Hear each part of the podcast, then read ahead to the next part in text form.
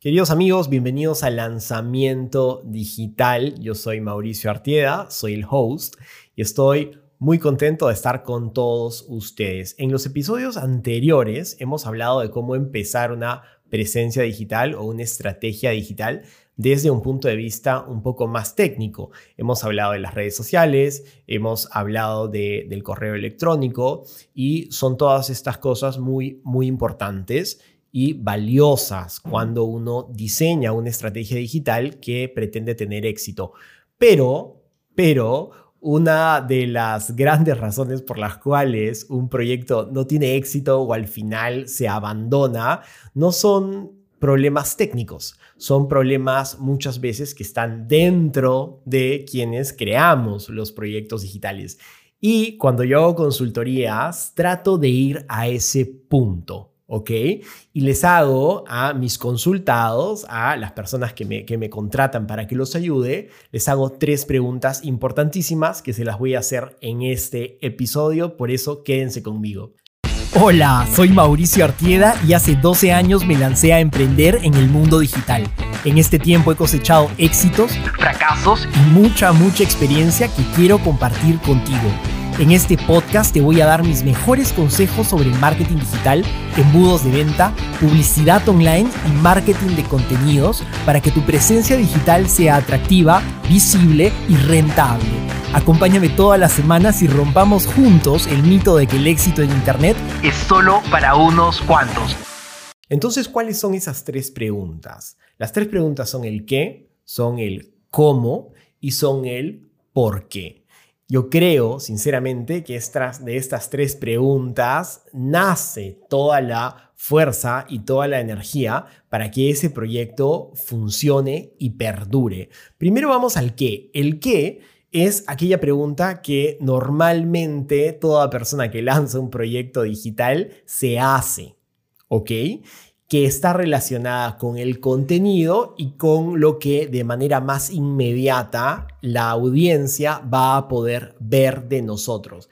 Es el qué, es el a qué te vas a dedicar, es qué le vas a decir a la gente. Evidentemente, para armar un qué, tú ya tienes que haber pensado ese a quién me voy a dirigir. Sin ese a quién es muy difícil armar un qué. Por lo tanto, el qué, el contenido, de alguna manera ya implica esa audiencia. Has pensado cuáles son sus características, cuáles son sus necesidades y ahora armo ese contenido o armo ese qué voy a decir. ¿Ok? Este es un nivel muy importante, si ya lo has hecho, tienes el 40% de tu proyecto armado y definido, ¿ok? Pero no basta, no basta, porque es un nivel de distinción muy epidérmico, es decir, muy superficial, porque probablemente cuando miras a la izquierda y cuando miras a la derecha, ya hay otros muchos proyectos que están haciendo ese mismo que no tiene nada de malo competir este, con esos proyectos, pero probablemente son más grandes. Y si solamente te quedas en el qué, tú vas a sentir que yo hago lo mismo que los demás. Por lo tanto, vas a perder ese ímpetu y esa energía y esas ganas de seguir contribuyendo porque en el fondo estás viendo que hay, más personas que hacen lo mismo que tú, ¿ok? Por eso el que no basta. Les pongo un ejemplo. En el mundo del podcasting existen un millón de podcasts creados. ¿Saben cuántos eh, sobreviven o cuántos están actualmente activos? Es decir, que publican una vez cada mes o cada dos meses 500 mil nada más. Es decir, hay una tasa de abandono de, del, 50, del 50%, lo cual es altísimo y lo cual me lleva a pensar que Muchos proyectos de podcast se han planteado el qué. Evidentemente han, armado un cover o han hecho uno, algunos capítulos y han tratado de lanzarse con este, con este qué, con un, con, un, con un contenido definido, concreto, claro, pero ¿qué les faltó?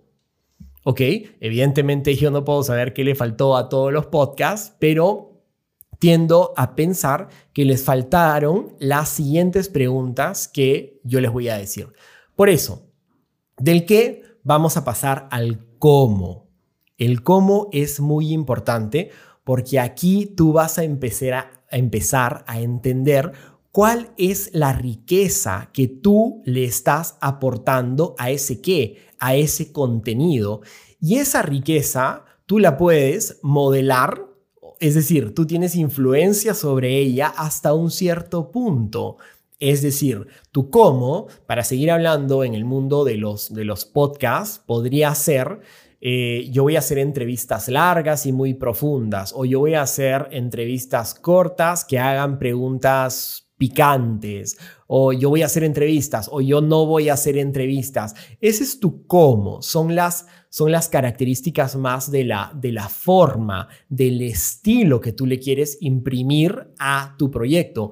Pero hay otros tantos aspectos sobre los cuales tú no tienes tanto control, como por ejemplo, eh, un proyecto de podcast va a depender de tu personalidad, de tu punto de vista, de tu cultura, de tu lenguaje, del país en el que naciste. No sé, son muchas, muchas otras cosas. Tu historia personal, por ejemplo, va a definir cuál va a ser tu, tu manera de aproximarte a la realidad. Y eso es algo que nadie puede copiar. Eso es algo que es completamente tuyo y de lo cual tú también te tienes que enamorar y tienes que enamorarte del hecho de que tú, por ser tú mismo, en el caso de los podcasts, o tu proyecto, por, por, por ser tu proyecto y por tener una serie de características en el mundo, en el mundo digital, va a conectar con un tipo, un tipo de audiencia y nadie más puede hacerlo como tú. Y es importantísimo que tú vayas desarrollando ese cómo, ese estilo. El estilo no es algo que la gente ve, sino que de alguna manera el estilo lo percibe. ¿ok? Es una mezcla entre el ver y el sentir que es, que es algo hermoso porque hace que la gente, tu audiencia, conecte contigo. Entonces es muy importante que tú desarrolles tu estilo. Hay mucha gente que entra en el mundo digital y copia ve que alguien está haciendo algo bien y lo copia idéntico. Bueno, esa es la mejor manera de matar tu proyecto. Tú no tienes que copiar, tú tienes que modelarlo, modelar las cosas buenas que ves en otros, pero aplicando ese estilo que tú tienes, que tu proyecto tiene por, por ya hemos hablado, por la cultura, por, por esa aproximación de las personas que lo están empezando y por, por, por tus conocimientos previos, por tantas otras cosas, lo importante es que tú modeles tu proyecto a semejanza de las cosas buenas que ves en los demás, pero de ninguna manera imites y de ninguna manera copies, porque lo que estás haciendo es renunciar a esa forma especial, a ese estilo especial que tú tienes. Entonces, copiar no es el camino, el camino es modelar. Modelar implica tomar la estructura, tomar las ideas, pero que entren en diálogo con la forma, con el estilo propio que tú tienes, sea el que has elegido o sea el que tu propia historia te ha dado, y, eh, y ese cómo, ese cómo modelado va a ser una riqueza enorme de la cual te tienes que enamorar, porque tú sabes que nadie hace las cosas como tú, porque tú sabes que tú aportas un valor especial, porque tú sabes que hay gente que solamente conecta con los contenidos y con el estilo que tú le transmites, porque tú crees en ti mismo y tú crees que ese cómo es muy, muy especial.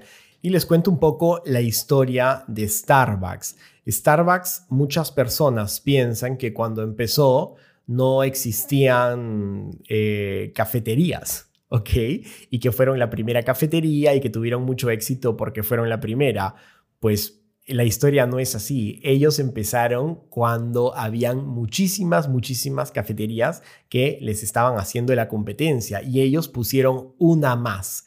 Es decir, a nivel del contenido, a nivel del que eran lo mismo que los demás. Pero fue ese cómo, fue esa manera de hacerlo lo que los, los de alguna manera rompió el ruido y los destacó por encima de los demás ese cómo que venía pues de, esas ganas de los fundadores de crear espacios, ambientes de comunión, de trabajo, de repente ese como que hablaba de, cómo tomaban, tomaban el café en, en la familia y que Starbucks lo quema un poquito más de la cuenta, etcétera, etcétera. Pero fue el cómo aquello que hizo que Starbucks tuviera, tuviera la relevancia y destacara por, por encima de los demás.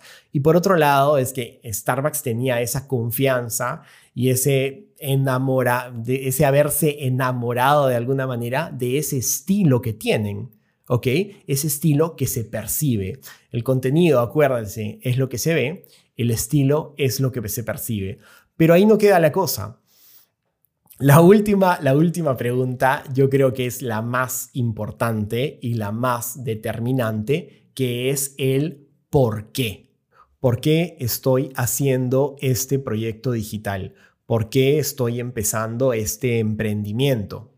Y los porqués pueden ser muchísimos y pueden tener muchas, muchas características.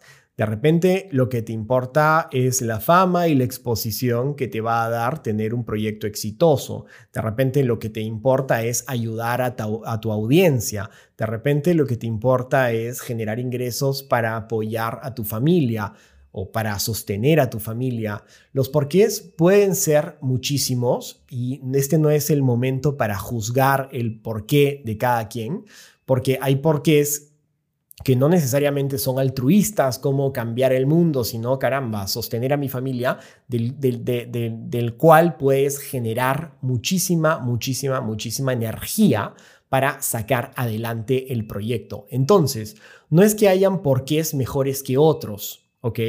Normalmente un porqué superficial como me interesa el dinero está asociado a porqués mucho más profundos. Entonces yo creo que si es que tú crees que tu porqué es un poco superficial, de repente puedes profundizar más en él, pensar más en él, ¿por qué quiero la fama? Ah, de repente quiero fama porque quiero ser valorado, en el fondo quiero ser querido, en el fondo. Entonces, cuando tú vas profundizando en tu porqué, vas, vas a ir generando o vas a ir encontrando ese manantial eh, de energía que te va a permitir perseverar en los momentos difíciles y no abandonar tu podcast y ser uno de los podcasts abandonados con esta tasa de abandono del 50%. Entonces, el por qué es muy importante porque en el fondo de ahí vas a obtener toda la energía para perseverar. Acuérdense, hemos hablado del qué, que es el contenido, que es aquello que más inmediatamente se ve hemos hablado del cómo, que está conectado con el estilo, que de alguna manera el estilo se percibe. Y después hemos hablado de el por qué, que de alguna manera es el espíritu del proyecto y se respira. No es fácil verlo, no es fácil, no es fácil percibirlo, pero todo tu proyecto va a respirar ese espíritu que es el por qué lo estás haciendo. Las personas que trabajen contigo se van a dar cuenta. Al final tu audiencia también lo va, se va a dar cuenta. Tu manera de comunicar va a estar conectada muy profundamente con ese por qué. Y tú mismo, evidentemente, vas a encontrar la energía en ese por qué. Por eso es importante que tú tengas ese por qué bien identificado ¿ok? Si tú consideras que es un porqué que no es tan, tan profundo, de repente puedes hacerte algunas otras preguntas para ir más a fondo, porque acuérdate que en el fondo eh, ahí vas a encontrar ese manantial de energía, ese motor para todos los días levantarte a sacar adelante ese proyecto, ese emprendimiento digital. Eh, entonces, estas son las tres preguntas que te tienes que hacer, que he tratado de explicarlas de la mejor manera, el qué, el cómo y el por qué. Yo creo que yo he conocido muchísimos proyectos que se quedan en el qué, pero no entienden realmente el cómo o les cuesta mucho entender el cómo, esa, esa riqueza particular que ellos tienen o esa mirada distinta que aporta valor de una manera diferencial. Eh, pero también he encontrado proyectos que tienen muy claro el qué, muy claro el cómo, pero realmente en el por qué tú te das cuenta que es donde no, no, no entienden por qué lo hacen. Eh, y eso genera que proyectos geniales con un qué precioso y con un cómo increíble, al final no hayan encontrado la motivación en el por qué lo hacían. Entonces son proyectos que se caen. No basta tener un qué increíble, no basta tener un cómo muy atractivo. Si es que tú no tienes un por qué, a la larga ese perseverar eh, requiere energía. Y sin un por qué potente, profundo, eh, pues esa energía en algún momento se va a agotar porque somos seres humanos, porque tenemos una, una psicología que se cansa, porque no, no, somos robots. Y si es que no encontramos en, en ese porqué de alguna manera una, una razón profunda, fuerte, energética, eh, los, proyectos, los proyectos se cansan y los proyectos finalmente se abandonan, como les he contado en el ejemplo de los podcasts. Eh, entonces, yo sé que ahora de repente, ah, sí, estás pensando, ah, yo ya sé el qué, yo ya sé el cómo, yo ya sé el por qué, y simplemente te, no, le estás no le vas a dedicar ni siquiera tres minutos a la reflexión. Pero quiero decirles, es importante sentarse un día y escribir el qué, a escribir el cómo y a escribir el por qué. Escribir nos ayuda a profundizar y es un ejercicio que yo se los recomiendo. Denle un espacio. Eh, yo sé que todos queremos lanzar ya apretar play, que empezar a mirar cuántas visualizaciones hemos tenido en YouTube o, cuántas conversiones hemos tenido. Yo sé que da ganas de empezar por ahí, pero es más importante empezar escribiendo incluso, dedicándole un tiempo a ese qué, a ese cómo y a ese por qué, especialmente al por qué, de donde va a salir toda la energía. Y bueno, este ha sido el episodio de hoy día. Eh, espero que se suscriban, que dejen un review, que pongan me gusta, que hagan lo que quieran para hacerme saber si es que este contenido les ha aportado valor. Les mando un fuerte abrazo y que pasen una linda, linda semana.